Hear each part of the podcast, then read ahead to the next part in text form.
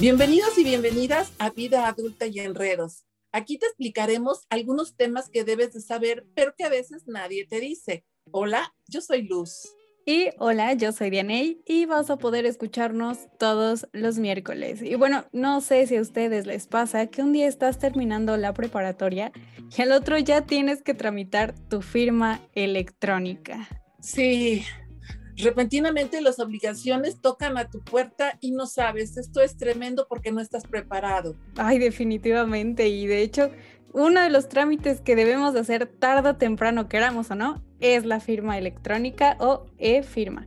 Y a grandes rasgos, esta firma es como la que hacemos en papel, solo que en este caso es digital y cifrada para que así sea única y completamente segura.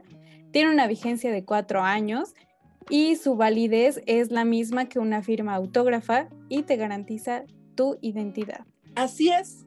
Te identifica al realizar trámites y servicios por Internet, tanto en el SAT como en otras dependencias, entidades federativas, municipios, la iniciativa privada, etcétera. Con ella puedes firmar y crear facturas electrónicas, ingresar a trámites, firmar solicitudes y documentos de manera electrónica, entre muchos otros usos. Y bueno, para obtenerla, el trámite se debe hacer de manera presencial ya que te toman datos biométricos y puede ser en cualquier oficina del SAT o módulo de servicios tributarios. Y para ello lo que tenemos que hacer es una cita a través del portal del SAT y lo que se necesita llevar es una memoria USB, tener también una dirección de correo electrónico vigente y que sea personal. También debemos de imprimir la solicitud de certificado e-firma, la cual se puede descargar en el portal del SAT y llevar nuestra CURP. Eh, cabe mencionar también que es un trámite totalmente gratuito.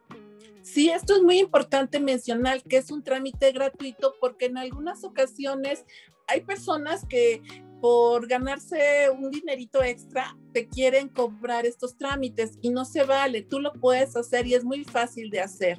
Pero bueno, tal vez te preguntes por qué es importante. Bueno, si eres asalariado, posiblemente necesites esto para presentar tus declaraciones mensuales, trimestrales o anuales o si eres un eh, emprendedor, tienes un negocio, en el momento en el que decidas darte de alta, la necesitarás para poder emitir facturas a tus clientes. Y ya en caso que si eres estudiante como yo, va a llegar ese punto en el que vas a necesitar tu firma electrónica, pues desde hace unos años es requisito indispensable para poder obtener tu cédula profesional. Así es. Anteriormente yo soy adulta, pero adulta de hace muchos años, eh, nos daban nuestro título y nos daban nuestra cédula en papel y tenías que esperar, ir a profesiones, a esta dependencia en México y hacer muchísimos trámites, pero ahora es muy fácil. Con tu firma electrónica puedes sacar lo que es tu título y tu cédula profesional solamente con tu e-firma.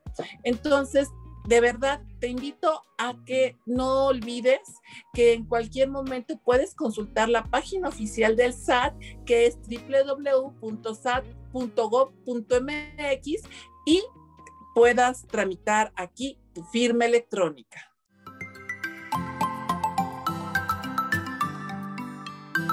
Te dejo un consejo.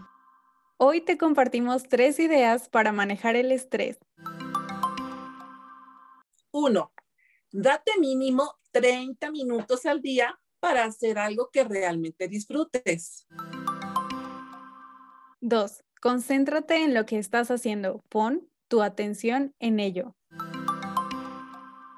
Y tres, dedica al menos cinco minutos por tres veces al día para hacer respiraciones de forma consciente.